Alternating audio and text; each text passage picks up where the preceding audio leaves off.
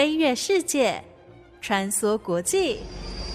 社会、职场、生活、时事，哪来一记变化球？看我接招！那些老外教我的事，和你 Easy Talk Easy Work。您现在收听的是《那些老外教我的事》，我是节目主持人焕恩。除了几出常驻百老汇的卖座音乐剧之外，比方说像是《狮子王》啦、《芝加哥》啦，还有之前才熄灯的《歌剧魅影》等等，其实呢，大部分百老汇的音乐剧还有舞台剧，了不起就是演个三个月到半年就会落幕了，这样子才能够腾出剧场空间，让下一季的新作品登台。六月的东尼奖颁奖完之后，其实也就代表了崭新的一季百老汇正式要拉开序幕。那些之前有入围、有得奖的作品，可能可以趁势加场演出，稍微再延长个几个礼拜他们的表演时间。不过呢，大多数内行的剧迷其实都已经开始放眼下一季的新剧作了。不得不说，过去这一季的百老汇制作真的是星光熠熠。虽然疫情之后来访纽约的观光潮有回流，可是其实剧场的生态还是竞争特别的激烈。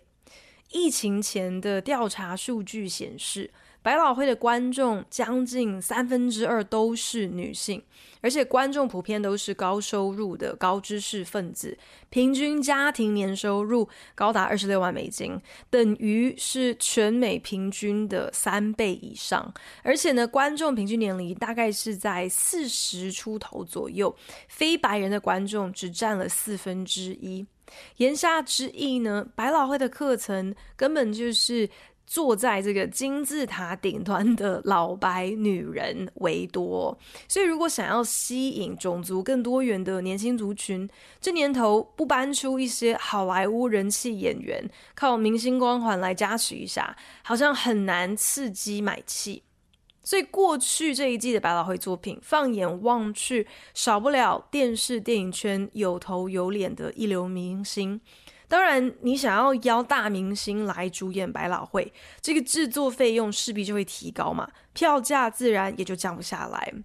虽然不少百老汇的作品还是有开放，比方说像是线上抽乐透啦，或者是演出当天会释出一些卖剩的戏票可以便宜卖，有这些呃不同的购票管道。可是价格门槛对大多数人来说仍然是高到有点吃不消哦。看百老汇俨然就是一个所费不貲的娱乐活动。不过你没听过百老汇特别系列单元，这个礼拜呢要来跟大家分享的，就是一个主打明星牌的百老汇舞台剧，叫做《The Sign in Sydney Brewstein's Window》。这出戏找来了主演《星际大战》系列电影，还有《Dune》沙丘的好莱坞男星 Oscar Isaac，以及亚马逊出品的人气电视影集《The Marvelous Mrs. Maisel》漫才美索太太的女主角 Rachel Brosnahan 搭档演出。本来呢，他们其实只是打算在 BAM，就是布鲁克林音乐学院的剧场进行一个很短暂的期间限定表演，结果没有想到票房长红，竟然就让他们。有机会可以登上百老汇的舞台，而且还赶上了东尼奖的报名资格，顺利的入围了最佳 Revival Play 复刻舞台剧，并且获得了舞台剧最佳女配角，呃，这样子的一个殊荣哦。如果他们今天稍微在百老汇晚了一天开演，他们就呃不符合资格，就连报名都没有办法。The Sign in Sydney Brustein's Window 其实是一部还蛮冷门的舞台剧，在一九六四年初登百老汇的舞台之后，今年仅仅是他第二次以 revival 以复刻制作啊、呃、重返百老汇，意思就是这部戏其实一拖拉库在 Broadway 只亮相过三次。之所以获得如此高度的瞩目，无非是因为卡斯阵容坚强，这更是专攻大小荧幕的男女主角，他们两个人的百老汇处女作。我当时其实也就是纯粹抱持着一个追星的心态，因为今年才刚刚开始追看《The Marvelous Mrs. Maisel》，那女主角 Rachel Brosnahan 将影集当中那位冰雪聪明、伶牙俐齿、越挫越勇的。啊、，Midge Maisel 演的是非常的传神，我觉得他根本就是美国纽约五零年代的黄蓉，你就可以想象啊这个角色是多么的讨喜哦。恰巧这出人气影集今年也刚好推出了最后一季，所以在电视上看不到 Rachel Brosnahan 的演出了，那就干脆追星一路追进戏院去吧。所以我根本连这出舞台剧的内容在讲什么都没有在管，就直接先买票了。The Sign in Sydney Brustein's Window 这出舞台剧的剧名长到我根本都记不住，而且还一直念错，是直到真的去看完戏之后，才终于明白说，哦，这个无敌长的剧名它到底是什么意思。简单来说呢，就是在讲这个剧中男主角 Sydney Brustein，他放在家中窗前的一张告示牌。The Sign in Sydney Brustein's Window 的故事发生在六零年代的纽约。男主角 Sydney Brustein 是一个有志男生的犹太裔的文艺青年，他有满腔的抱负理想，看不顺眼那些贪腐政客。自认自己是思想开放，而且很前卫，成天就是跟自己的黑人朋友、自己的同志邻居谈论那些形而上的抽象话题，好像对所有的社会议题都非常的有意见，却宁可光说不练哦，从不愿意选边站，不想要明确表态自己的立场到底是什么。他真的付诸行动的时候，好像也总是以失败收场。那近期 Sydney 的新野心就是想要呃成为一个自媒体，所以呢，他就瞒着他的老婆 Iris 买下了一个独立小报，想要借此来发行一些跟译文相关的内容。Iris 跟她老公一样是不得志哦，她一心想要成为演员，可是呢，试镜表现一直都不好，所以 Iris 就只能够在餐馆端盘子当服务生。这对小夫妻。其实就是在过着一个相爱相杀的小康生活。乍看之下，好像夫妻俩是很享受那种非常波西米亚风的自由浪漫哦，可以谈论一些译文的东西、文学的内容，讨论音乐、讨论文化。可是实际上呢，他们的呃这个关系，不管是在婚姻里头，在生活当中，都充满了无力感，还有无奈。两个人彼此相爱，可是呢，就是因为最清楚对方的死穴，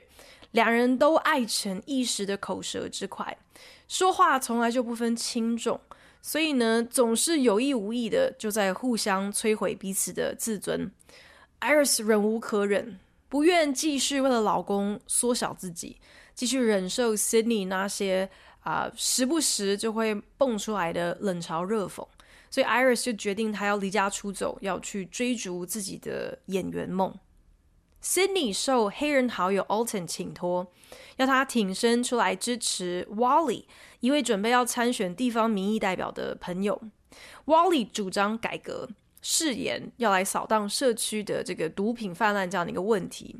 本来不想要涉入政治的 Sydney，最后也决定要全力支持，甚至还在自己的窗外摆了一张 Wally 竞选海报做成的一个一个招牌哦，上面写着 “Vote Reform”，投票来支持改革这样子的斗大字样，等于是破天荒的昭告天下，自己是支持 Wally 的，更支持 Wally 他所代表的这一起改革运动。Iris 的姐姐 Mavis 嫁得不错，所以呢，Mavis 总是穿着特别的时髦讲究，举手投足都散发着一股优雅的气质哦。跟 Sydney 还有 Iris 的社经地位，他们的生活形态形成非常强烈的一个对比，长姐如母嘛。Mavis 虽然看起来好像养尊处优，好像是人生胜利组，好像是位于一个完全不同的一个啊、呃、社会阶层，可是他并不是不食人间烟火，他时时刻刻都关心着妹妹。当然，你可能也可以说，搞不好那其实是因为 Mavis 他并不认同 Iris 这样子一个过度浪漫的生活选择哦，所以可能才会处处想要找空隙介入嘛，想要来控制，然后期待说妹妹是不是能够有一天能够循规蹈矩，终于就是顺应这个社会期待，可以过一个比较正常、比较稳定的生活。特别是他们的小妹 Gloria。当 Mavis 得知了 Gloria 的男朋友竟然就是 Sydney 的黑人好友 Alton 的时候，姐姐难以掩饰自己的种族歧视。可是，其实种族和肤色并不是 Alton 和 Gloria 这对小两口面临的一个最大的挑战。原来，Gloria 虽然对外声称自己是一位国际模特儿，事实上，她从事的却是八大行业。而男朋友 Alton 浑然不知，看着 Alton 在思量着何时要来开口求婚，Sydney 和 Iris 看在眼里，却始终没有鼓起勇气告诉 Alton 真相，告诉他 Gloria 实际上的工作是什么。两个人反而在一旁敲边鼓，鼓励 Alton 心动不如行动。但是纸包不住火，最终 Alton 仍然得知了真相，发现原来自己的女朋友竟然是随便任何一个人都可以任意购买的性商品。这个事实触发了 Alton 他所背负的非常沉重的这个黑奴家族史，竟然将女友跟自己曾经做过奴隶的祖母相提并论，认为这两个女人的身体自主权。都被白人篡夺蹂躏，Alton 愤怒更甚于心碎，最后就落下了狠话，表示自己拒绝捡白人用剩的东西，然后留下了一封分手信，要 Sydney 转交给 Gloria，就此不告而别了。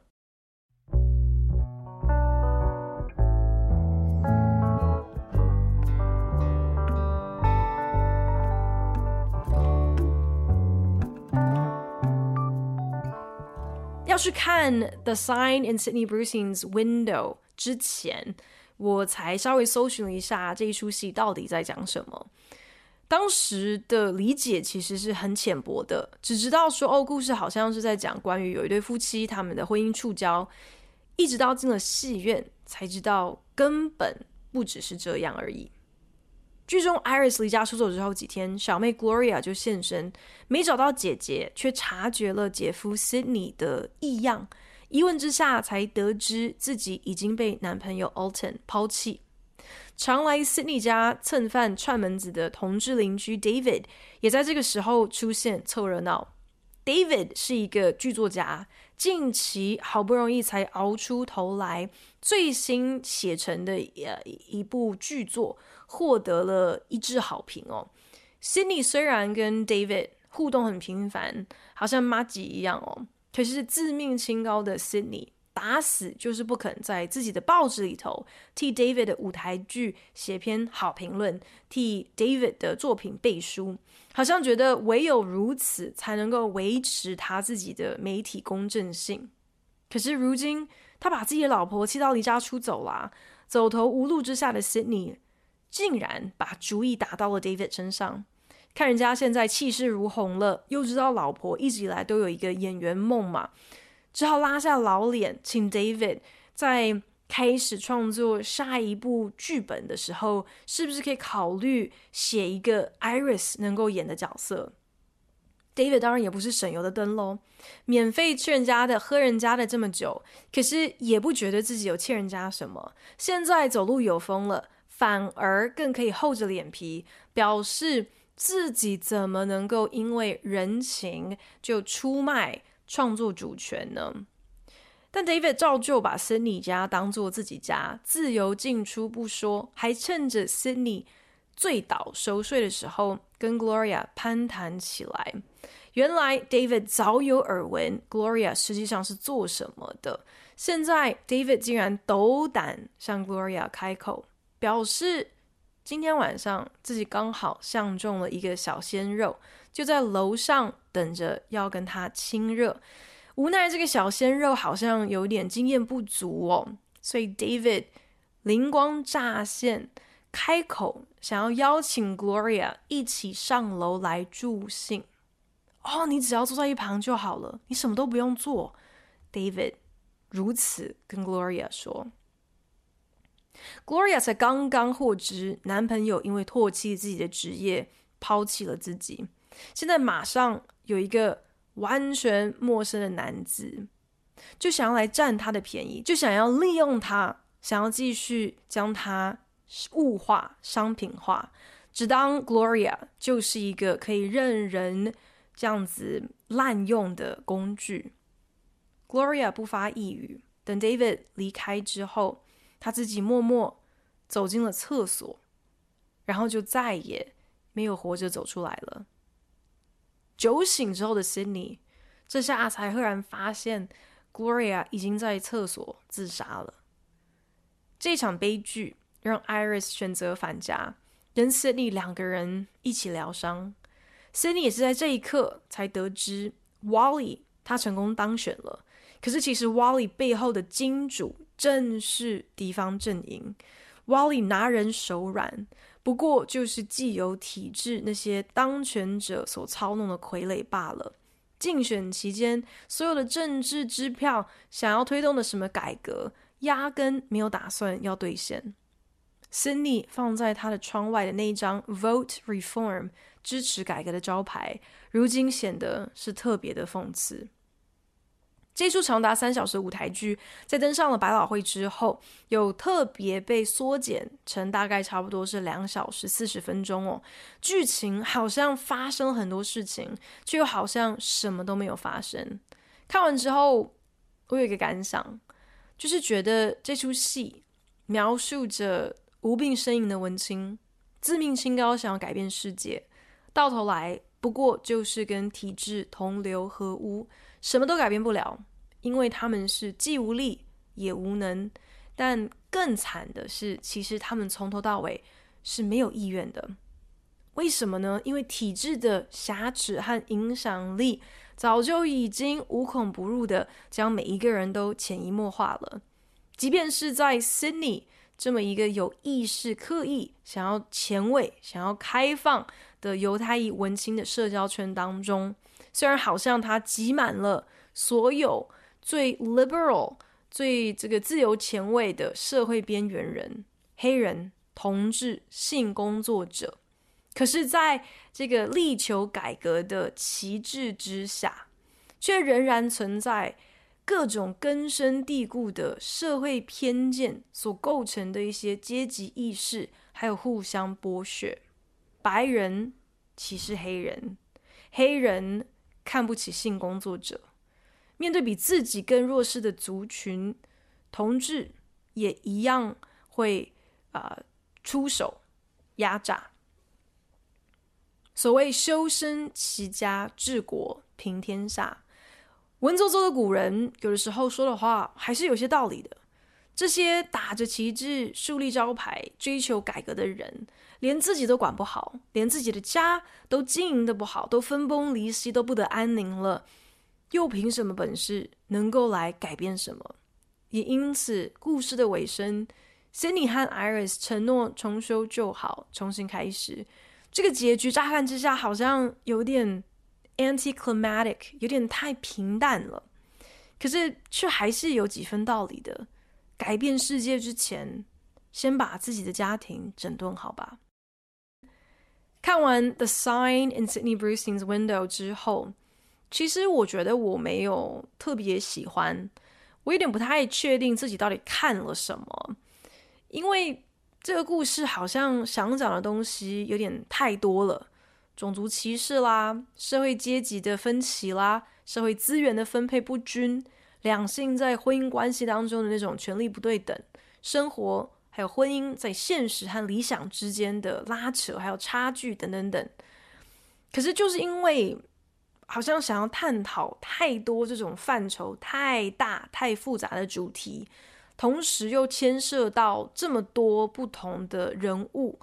就会觉得每一个主题每一个角色可能都没有太多的时间去花太多的篇幅来探究。不过我后来发现，其实这也不是没有原因的。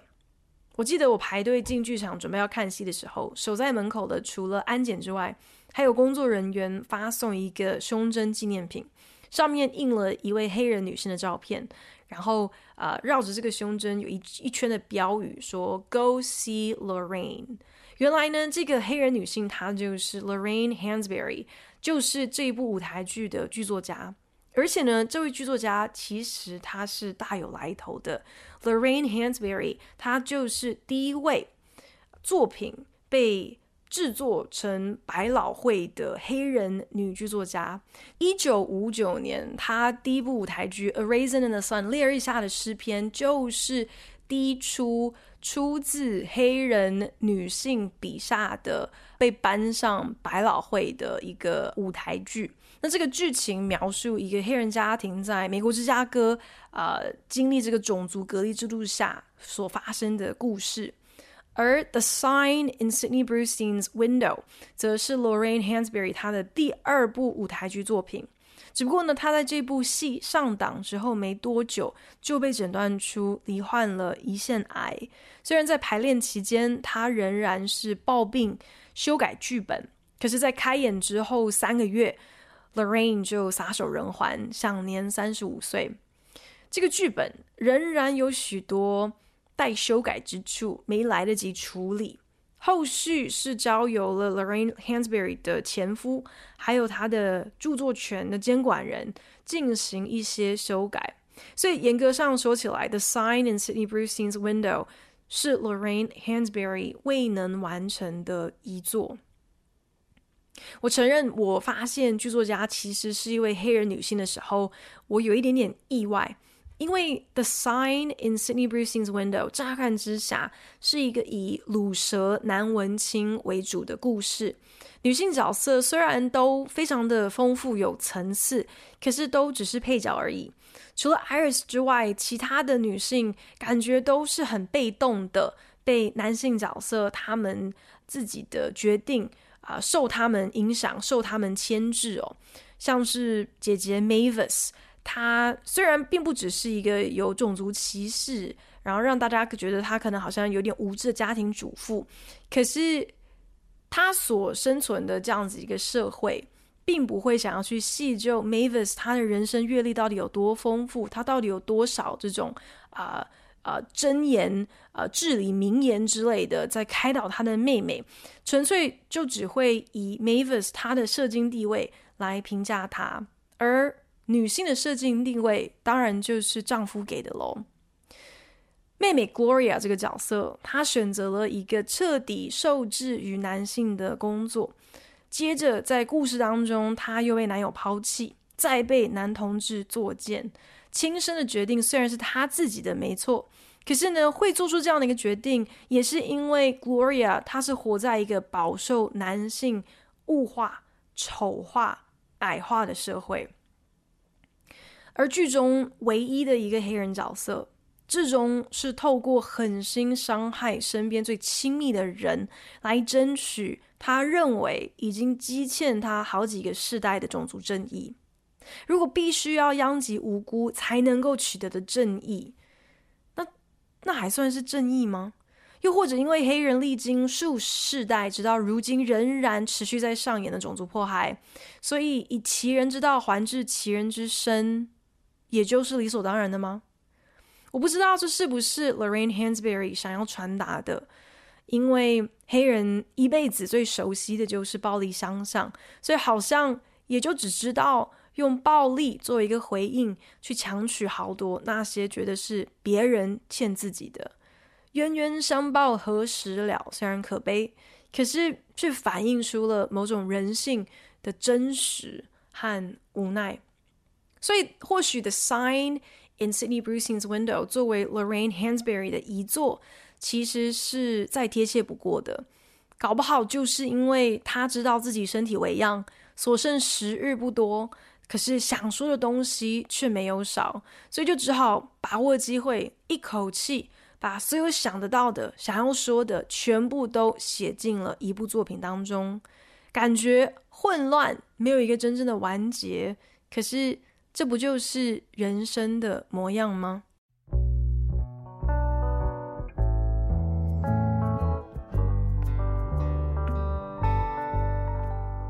本节目由好家庭联播网、台北 Bravo FM 九一点三、台中古典音乐台 FM 九七点七制作播出。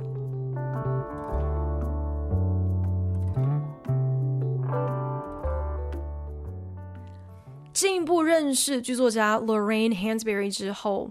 我不得不承认，其实我自己好像无意识的就流于了某一种偏见哦，认定说，诶，你既然是一位黑人的剧作家，那怎么可以不以黑人为题创作呢？好像只有这样子才能够诚实记录美国黑人的生命经验一样，好像黑人作家他们也就只有一种主题可以发挥，其他东西都不能写。所有的文字工作者，尤其是作家、剧作家。我觉得他们真正的职业，其实就是要扮演好一个人类和社会观察家，将自己所经历的、所发现的、所观察到的，全部转化成为一个创作养分，来记录，来跟其他人分享。原来 Lorraine Hansberry 当年就是嫁给了一位犹太裔的白人，在五零年代的美国，他曾经有过一段跨种族的婚姻。某种程度上，《The Sign in Sidney Brustein's Window》正是在陈述他究竟观察到的社会生态，而那个生态就是，不管你再怎么样子痛恨白人不公不义的扭曲体制，乖乖童话往往才是明哲保身的上上策。改革的背后，说到底。还是需要资源，需要权力嘛？你想要取得资源，想要享受权益，那最快的手段就是顺应既有体制的游戏规则。可是我们也知道啊，近朱者赤，近墨者黑。你越是贴近了权力的核心，你就越可能会像那些你想要去改革、需要被改革掉的既得利益者，就好像剧中的 Wally。胜利当选了，可是却成为了敌营的囊中物，也好像 Lorraine Hansberry 她自己真实的状况，她其实是一位没有出柜的女同志，可是却选择嫁给了犹太裔的白人男子。我自己猜想，我不知道这是不是真的，可是会不会其实剧中那唯一的黑人角色 Alton 是 Lorraine Hansberry 她想象中存在另外一个平行时空的自己？去让 Alton 这个角色活出一个自己没有能够实践的现实，因为他并没有像 Alton 一样，没有能够鼓起勇气去拒绝一段跨种族的婚姻，宁可选择形而上的种族正义，也不愿意透过嫁娶白人来替自己奠定一个攀爬社会阶级的踏脚石。我后来想想，在戏院门口。发印有剧作家头像的胸针给看戏的观众，我觉得这个安排好像既切题却又有一点的讽刺，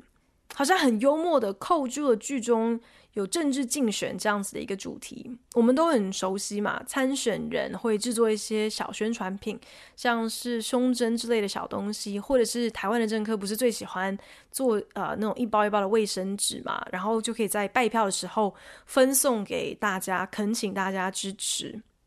剧院发送胸章，这背后好像也有一种拜票宣传的意涵嘛，因为这部戏确实很冷门。要不是因为主演的明星自带这个人气，自带呃流量，大多数的观众可能根本就不会特别留意，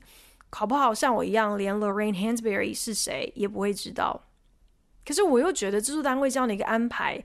有意无意的，好像又紧扣了戏里头另外一个很重要的主题，那就是 prostitution。这个字直接翻译过来就是卖春的意思嘛。大家直观一定会先想到，哦，那你是不是想要讲剧中妹妹 Gloria 这个角色？因为 Gloria 她就是从事这样子一个行业。可是我们仔细去观察剧中每一个人物，他们都为了私欲而心甘情愿贱卖了些什么。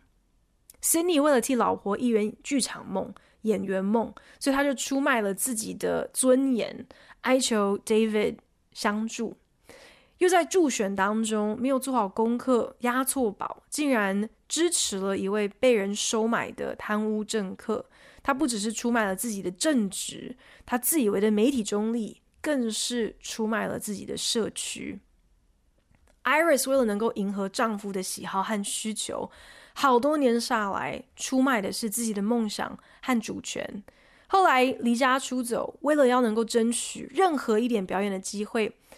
啊，真的是有点饥不择食了。就算只能够接演电视购物台上一些莫名产品的销售，他也情愿。等于是为了一丁点的舞台，出卖了自己对于艺术的坚持和想象。黑白混血的 Alton，为了寻求在社会的一个归属，多少也利用了他自己较浅的肤色，让他可以更轻易的在白人圈当中打滚。即便他身边这些所谓的朋友言行举止之间，不时仍然泄露了一些不经意的种族偏见，可是 Alton 却好像愿意忍受，愿意承担。搞不好你也可以说，Alton 他是为了要能够活出自己理想中的那种波西米亚的文青生活，所以就出卖了自己的根源，出卖了自己的种族，还有历史。说穿了，远古那种以物易物的经济模式，直到如今仍然健在。每个人所拥有的每一个东西都能够被商品化，对等的价值往往不能够用金钱来计算。我觉得这大概就是现代都会丛林的生存法则吧。每个人难免都有不得不对现实低头的时候，难免都得出卖一些什么，才能够去换得你在这个当下看为最宝贵的东西。就算今天你不是卖身，可是这样子的行为，好像也算得上是某一种 prostitution 吧。我在想，是不是那些越有理想的人，越是如此？越是要维护那些和现实有所冲突的东西，你越必须要透过自欺欺人，透过一些谎言，透过一些手段，透过一些交易来成全自己。这大概也是为什么《The Sign in Sydney Brustein's Window》这出戏里面的小人物们，